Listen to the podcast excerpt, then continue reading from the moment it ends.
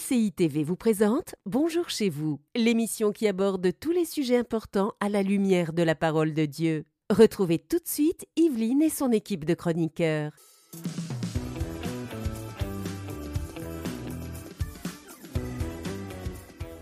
Bonjour à tous et bienvenue dans Bonjour chez vous. Aujourd'hui, on parle d'un thème que j'aime beaucoup, on parle de la générosité. C'est un principe biblique, une loi spirituelle, mais qui est à notre avantage, à ton. Et on va voir comment euh, la générosité, alors que la générosité nous parle de donner, comment ça peut être à notre avantage. Je pense que vous avez déjà une petite idée. En tout cas, on va aborder ce thème passionnant avec Aurélie et notre invité, le pasteur Sosten Makita. Bonjour à tous les deux. Bonjour Evelyne. Ça va Bonjour Aurélie. Ça va? Ben Très bien. oui. Alors, on parle de générosité aujourd'hui. C'est tellement biblique la générosité. C'est, c'est, c'est- je veux dire, euh, Jésus-Christ nous a montré le parfait exemple Mhm. de générosité. Donc, euh, être généreux n'est pas la question aujourd'hui. la question, c'est vraiment euh, cette loi spirituelle de la générosité. Comment fonctionne-t-elle Mhm. Donc, on en parlera. Tu feras la pensée du jour, Sosten, et également, tu feras une rubrique réponse d'expert. Je l'ai dit, hein, tu es notre expert cette semaine. hein. Tu vas nous dire comment comprendre le principe de la dîme. C'est toute une question, ça, dans... Ah ouais. Intéressante, intéressante. On va essayer de répondre. Bah, J'ai j'ai hâte de t'entendre euh, tout à l'heure euh, répondre à cette question. Et donc, pour l'instant, on va commencer avec toi notre pensée du jour.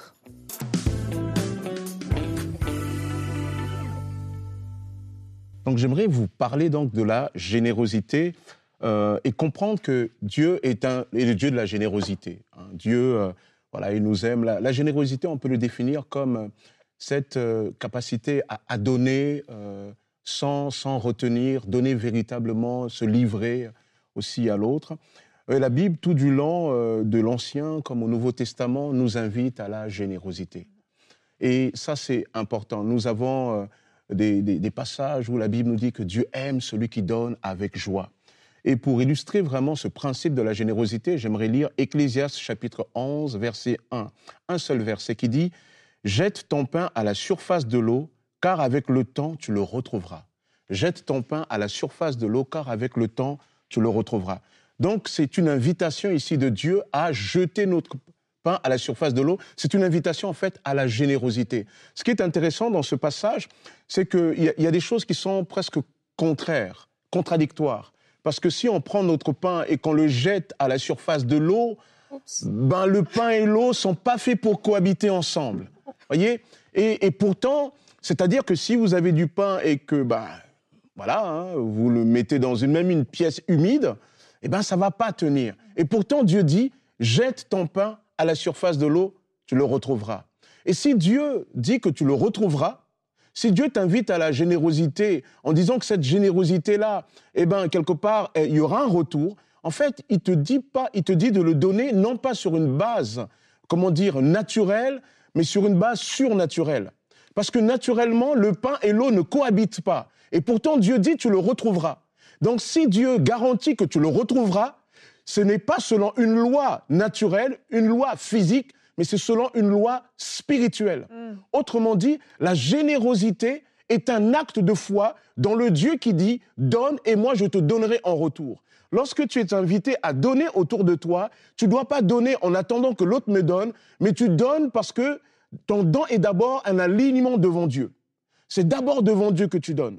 Lorsque tu donnes, tu dis Seigneur, je donne là parce que je sais que tu as le pouvoir de me donner en retour. Même si celui à qui j'ai donné ne me donne pas en retour, mais Seigneur, ce n'est pas grave parce que ce n'est pas lui qui garantit ma bénédiction. C'est toi qui garantis ma bénédiction. Voilà le grand principe, la grande loi de la générosité. Ce n'est pas une loi naturelle, c'est une loi spirituelle. Voilà pourquoi un chrétien ne devrait jamais cesser d'être généreux.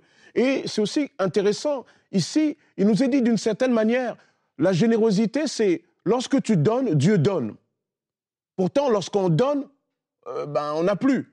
Mais Dieu dit, mais non, lorsque tu donnes, je te donne, et celui qui garantit ce don, c'est moi.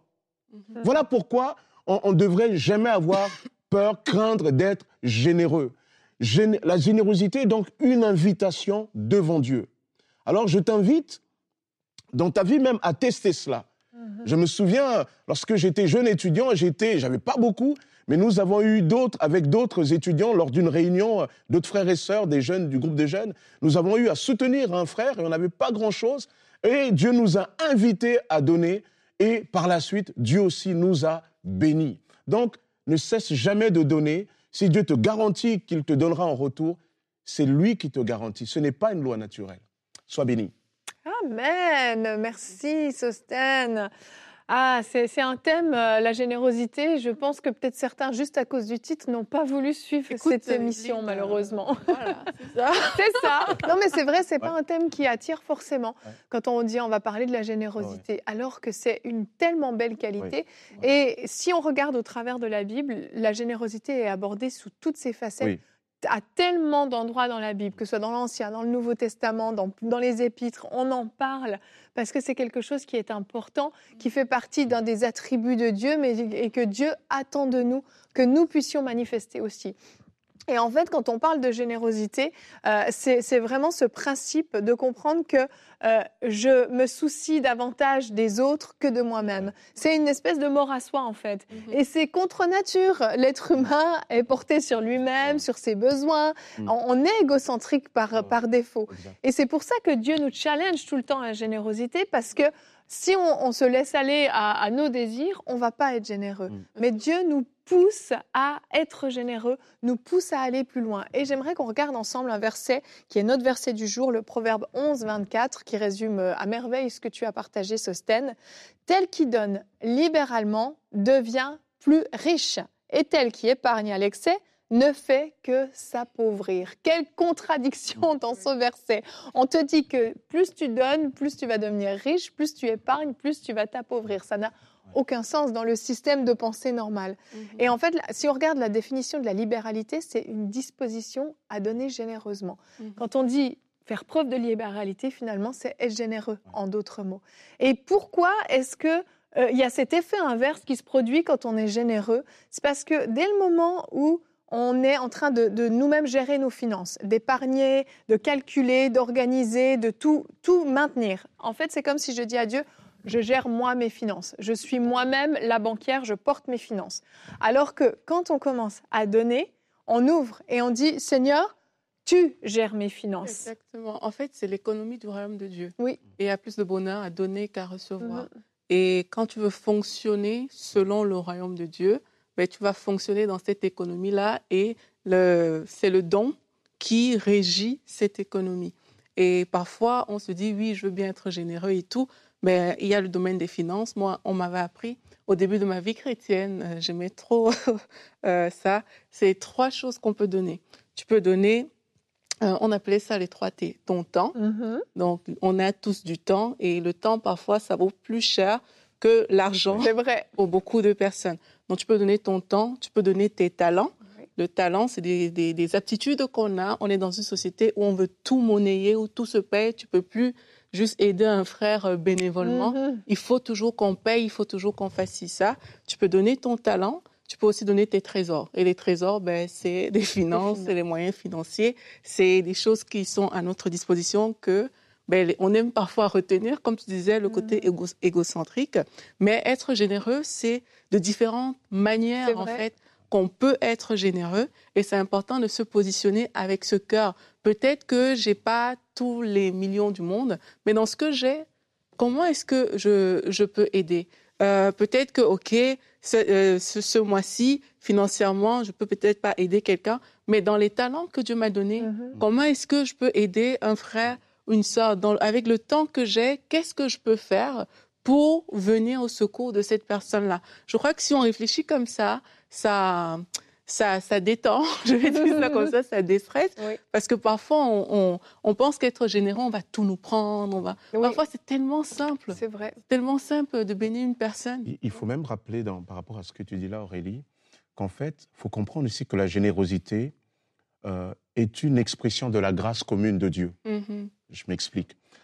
Euh, même les gens qui ne, qui, ne, qui ne connaissent pas le Seigneur Jésus, Mhm. Bénéficient d'une certaine grâce de Dieu. Mhm. Vous avez des personnes euh, qui se retrouvent à la rue, qui sont là, qui sont des mendiants, etc. Il y a des personnes qui peuvent, être, qui peuvent avoir aussi des besoins autour de nous.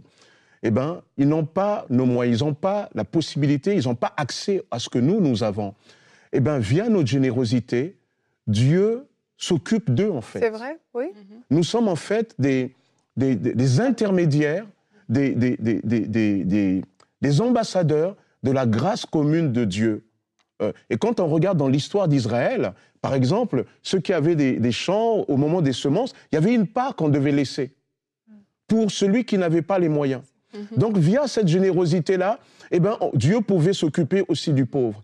Donc, c'est la générosité comme une manière pour Dieu aussi de réguler quand même euh, une sorte de, de- de- de- je dirais, de, grâce, une sorte de, quand même de- d'aide euh, au- autour de nous et un peu aussi dans le monde. Quoi. Donc c'est important de... Alors ça, on peut le voir de manière générale, mais même dans, dans nos églises, nous avons euh, des gens comme ça. Moi, je bénis le Seigneur euh, dans mon parcours d'étudiant. J'ai eu des gens que le Seigneur a pu toucher pour m'aider, moi, à ce moment-là, qui n'avais pas les moyens. Et à mon tour aussi, bah, quand j'ai eu les moyens, j'ai pu aider. Et via, via ces personnes-là, eh ben, le Seigneur m'a montré sa grâce, le Seigneur m'a montré comment il m'aimait, qu'il prenait soin de moi. Donc quand on est généreux, on est aussi cet outil de Dieu pour, pour l'autre. C'est très Et- important. Exactement. Et ça, c'est hyper important. Et quelle joie, en fait, Mm. on retire Ouais. aussi Oui, d'avoir été cet instrument de Dieu Mhm. pour venir bénir les autres. Et non seulement nous, on retire une joie, mais je crois, on réjouit vraiment le cœur du Père. Je pense à Corneille, Corneille qui n'était pas euh, né de nouveau, hein, qui n'avait pas reçu Christ, a touché le cœur de Dieu parce que à cause de ses aumônes, Exact. sa générosité envers les pauvres. Et on, on le voit euh, à plusieurs endroits dans la parole où Dieu a été touché par le cœur généreux d'hommes et de femmes Mm. qui ont donné euh, la, la veuve de Sarepta. Comment, euh, en préparant euh, le peu qu'elle avait, voilà, en donnant le peu qu'elle avait, comment Dieu a été touché par ce geste et a voulu la bénir. Et elle et son fils ont survécu. Il y a tellement d'histoires qui nous démontrent l'importance de la générosité. Oui, et même, hein, euh, il y a ce verset qui dit euh, Mais quand avons-nous vu? Oui, Ouais, ouais. Et- faire toutes exact. ces choses. Oui. Exact. Ça, voilà, Et ça, ça, fait. Moi, c'est des versets que quand je lis, ça me. ah, ça peut faire mal. Vraiment. Parfois, parce que, comme la Bible dit, comment tu fais pour aimer ben, Dieu que tu ne vois pas par rapport à ton frère qui est là, que tu vois en fait. Ouais. Ça commence par ton frère. Et aimer Dieu, c'est ça. Et il faut, il faut, il faut se le dire, dans, dans accepter cette vérité, que aimer Dieu, c'est aussi aimer mon prochain. Et aimer mon prochain, c'est manifester des choses en fait. Si on réussissait à voir vraiment, à marcher vraiment comme Dieu nous demande, à en voir en chacun de nous, mais vraiment une créature de Dieu, quelqu'un que Dieu aime, Mm. quelqu'un que Dieu apprécie, quel que soit l'état, la condition de la personne, ce serait plus facile d'être généreux. Mm. Mais le problème, c'est qu'on scanne les gens et puis on regarde, on dit, bon, elle, je ne sais pas si euh, elle mérite euh, que je sois généreuse avec elle ou pas, parce que le cœur de Dieu n'est pas si formé en nous que ça au final. Donc c'est important de se dire, ben, le cœur de, de Dieu doit se développer en nous et Mhm. ça fait partie de la vie chrétienne que d'être généreux et trouver des occasions euh, pour le faire. Créer Ouais. des occasions, si vous n'êtes pas peut-être habitué, cette semaine, créer des occasions pour être, euh, pour être généreux autour de vous en s'efforçant. Oui. On va y arriver. Mais oui, mais oui, c'est un, style de vie, c'est une habitude à prendre. C'est sortir de soi-même aussi. Exactement. Sortir de soi. On prend le temps de considérer les besoins Ouais. qu'ont les gens autour de nous. Et oui, c'est un super défi, Aurélie. Vraiment, relevez ce défi cette semaine. Euh, Allez-y, lancez-vous et regardez autour de vous. Ben oui, ben, nous tous, allez, Mm. challenge à relever. Et on va continuer maintenant, on va parler de la dîme. Quand on parle de générosité, on parle d'argent, forcément on pense à la dîme en tant que chrétien et ça fait couler beaucoup d'encre, la Oui. dîme. On va voir avec toi, Sosten, dans la rubrique Réponse d'experts, comment comprendre le principe de la dîme.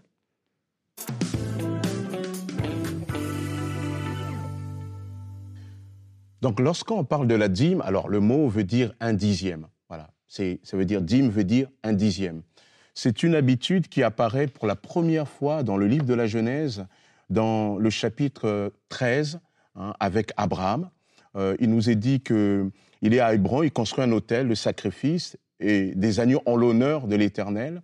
Dans le chapitre 14, euh, parce que Dieu lui fait grâce par rapport à son neveu Lot, eh ben, Abraham va venir donner à Dieu un dixième. Il le donne d'ailleurs euh, à travers d'un personnage mystérieux, Melchisédek, qui en fait, euh, quand on regarde l'épître de l'épître aux Hébreux, il nous est dit qu'en fait, ce, ce Melchisédek est une forme de préfiguration de Christ déjà. Donc, euh, en fait, quand il le donne à Melchisédek, il le donne à Dieu, puisque Melchisédek était sacrificateur de Dieu à Salem, ce qui deviendra euh, Jérusalem. Donc, ça apparaît là pour la première fois dans, dans la Bible, et c'est surtout avec Moïse. C'est avec Moïse que la dîme va prendre un peu plus de forme parce que mhm. Moïse va mettre en place le principe de la dîme pour organiser Hein, la vie du peuple dans le désert. Il va instaurer euh, ce principe euh, de la dîme. Dans Lévitique 27, 30, il est dit il est, euh, que toute dîme de la terre, soit des semences de la terre, soit du fruit des arbres, appartient au Seigneur. C'est une chose consacrée au Seigneur. Et en Nombre 18, 21, il est dit, il montre que la dîme sert à financer le culte. D'accord? Je donne comme patrimoine aux fils de Lévi toute dîme en Israël en échange du service qu'ils font. Donc, on instaure ce principe de la dîme, au passage, on remarquera que la, dîme ne concerne pas d'abord une question d'argent. Hein? Mhm. C'est ce que nous avons, un dixième de ce que nous avons mhm. est, donné au Seigneur. Et parce que Moïse va organiser euh, la, vie du peuple et notamment le culte, or le culte est euh, organisé par la tribu de Lévi la tribu de Lévi avait une particularité, c'est que c'est les seuls qui n'avaient aucun territoire. les autres tribus avaient des territoires ici et là en Israël, mais par contre, dans chacun des territoires, il y avait des villes de Lévites. Les Lévites n'avaient pas de territoire, pourquoi? Parce que c'était un peuple consacré à l'Éternel. Et parce qu'ils étaient consacrés à l'Éternel, c'était la responsabilité du peuple de prendre soin de, des Lévites qui étaient là au peuple, qui étaient là au temple. Et donc, ce qu'on apportait au temple, eh bien, une partie de cela, évidemment, venait entretenir aussi la vie des Lévites. Donc c'est ce que nous voyons en gros dans l'Ancien Testament sur les origines de euh, euh, la Bible, de la dîme. Maintenant, la dîme, on va le voir tout le long euh, de, de l'Ancien Testament. Hein. Il y a des passages connus qu'on va voir tout à l'heure, notamment Malachie 3. Mais surtout, quand on parle de la dîme, il faut se poser la question, est-ce que la dîme concerne, ça c'est la grande question, est-ce que la dîme concerne aussi euh, le Nouveau Testament? Là, faut avouer, il y a débat. Je pense que parfois, il y a débat parce que selon qu'on est généreux ou pas.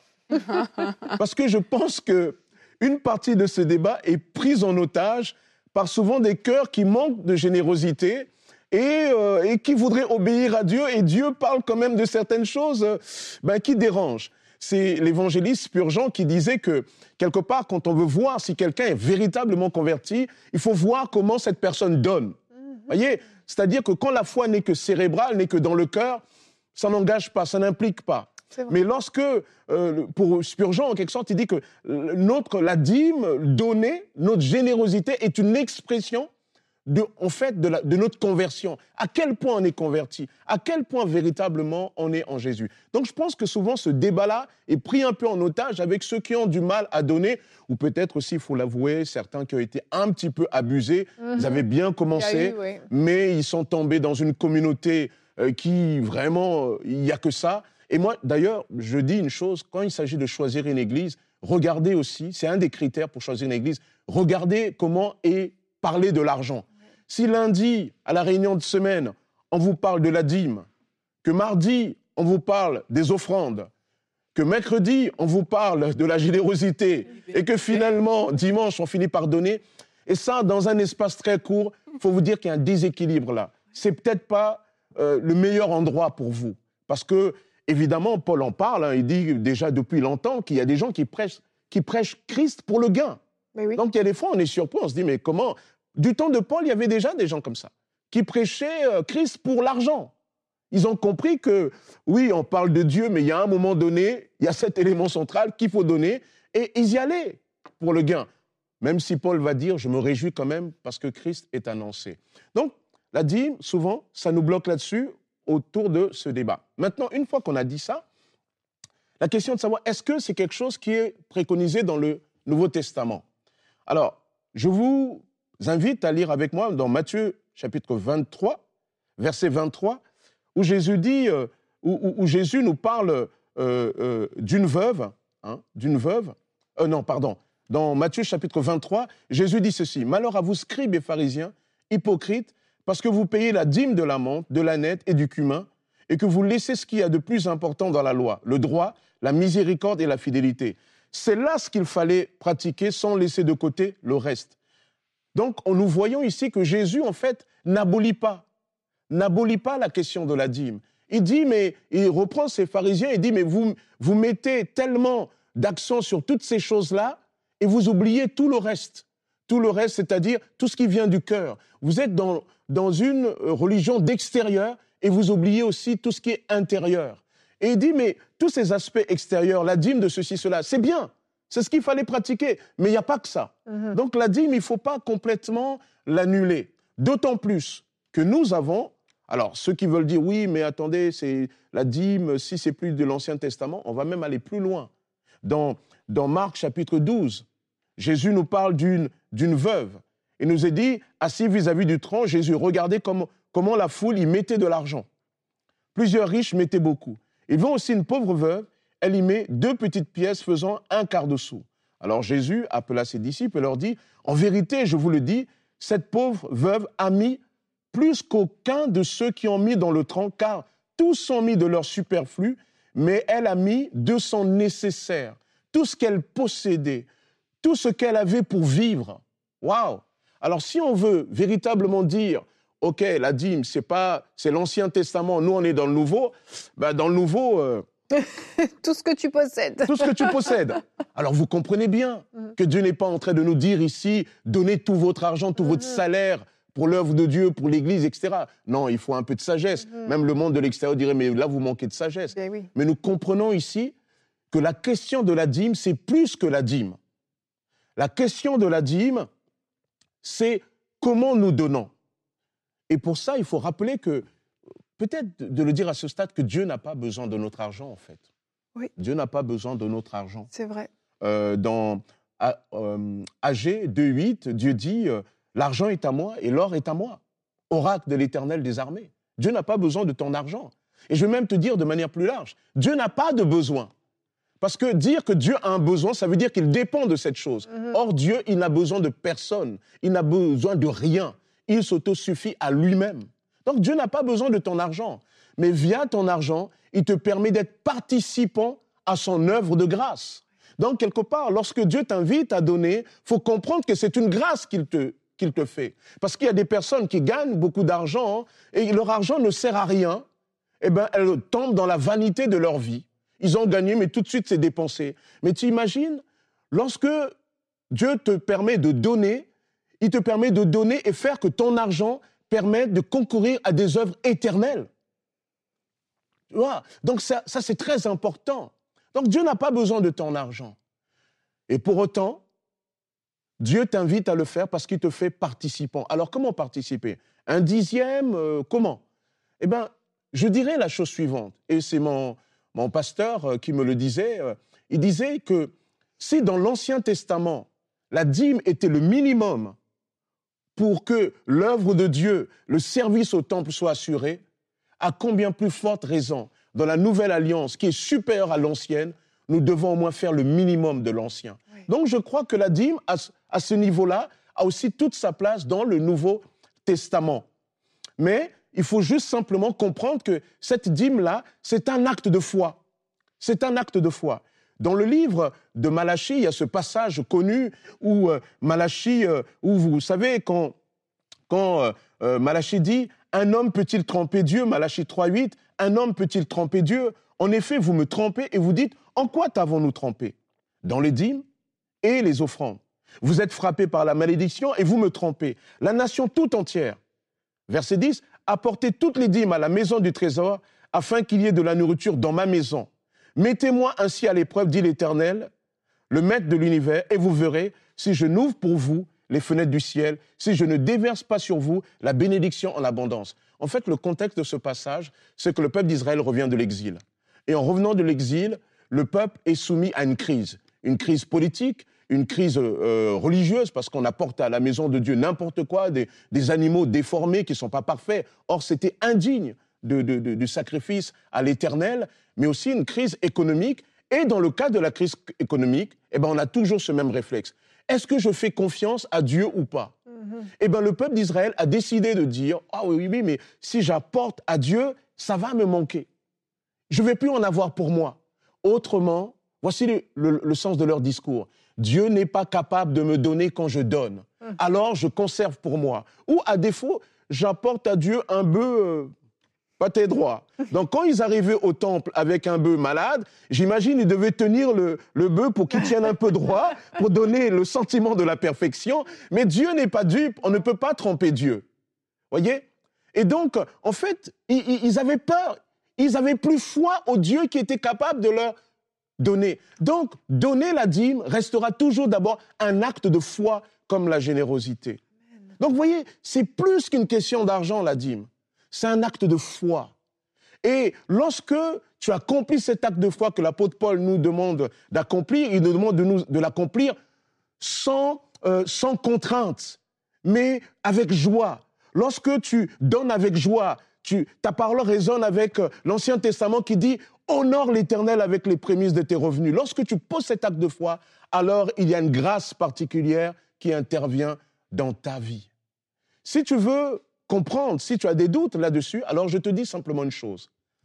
Commence à donner comme un acte de foi et tu verras le Seigneur, il va commencer à pourvoir parce qu'il va te montrer. Parce que derrière cet acte de foi, il y a véritablement des grâces. La Bible nous enseigne que lorsque tu gardes pour toi, tu ne gagnes jamais. Mm. Mais lorsque tu donnes avec foi, alors tu réponds au principe de la générosité, c'est que Dieu lui-même, il te donnera. Alors que le Seigneur te bénisse, que le Seigneur te fortifie. On aurait pu dire oui, mais la dîme, c'est pour mon église ou pas. On verra peut-être une autre fois. En tout cas, quoi qu'il en soit, c'est pour l'œuvre de Dieu. Mm. Que ce soit l'église, que ce soit des ministères, tout ça, c'est pour l'œuvre de Dieu. que le ah, Seigneur vous bénisse. Merci beaucoup, Sosten. C'était super intéressant une fois encore et euh, très, euh, très clair, très détaillé. Euh, c'est sûr, il y, aurait, il y aurait encore beaucoup à dire. Je sais très bien, c'est un sujet très vaste. On t'a ah, demandé un exercice difficile. Mais les bases ont été posées quand même. Et euh, je pense que si vous devez retenir ne serait-ce qu'une seule chose, c'est ta conclusion était excellente. C'est que la dîme est d'abord un acte de foi. Et ça dit à Dieu, je te fais confiance dans mes finances. Et ça, c'est, ça, c'est fort. C'est fort. Et je vous encourage, vous-même qui, qui donnez votre dîme régulièrement, dimanche après dimanche à l'église, mais je vous encourage à continuer à mettre votre foi en Dieu quand vous donnez votre dîme que ça ne devienne pas non plus un, acte euh, routinier duquel vous êtes détaché, mais vraiment euh, à chaque fois rappeler au Seigneur, je te donne et je te fais confiance. Et dans les saisons les plus difficiles, on peut avoir tendance à vouloir arrêter de donner, à couper toute générosité justement parce que les temps sont durs.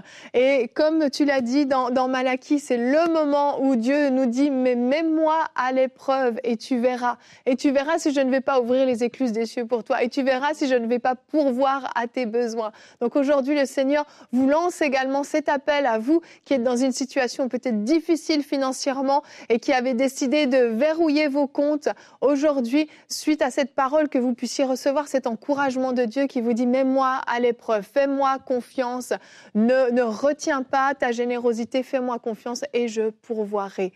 Merci beaucoup, Sosten. Alors, on se retrouve demain. C'était notre dernière émission ensemble, ah Sosten. C'est triste, j'ai bien aimé t'avoir. Faudra que tu reviennes. Hein. Merci. Que tu reviennes. Merci en tout cas pour tout ce que tu as laissé euh, dans vos jours chez vous. C'était formidable. Et demain, on vous encourage à la foi. Garde ta foi dans l'épreuve. Euh, tous ceux qui traversent un moment difficile, cette émission va vous fortifier. Et nous aurons un splendide témoignage, vraiment, euh, l'histoire du pasteur Chris Campion qui nous a raconté euh, l'épreuve par laquelle il est passé au début de sa conversion et surtout comment Dieu l'a relevé surnaturellement. Alors, on se retrouve demain. Merci d'avoir été avec nous et bonjour chez vous.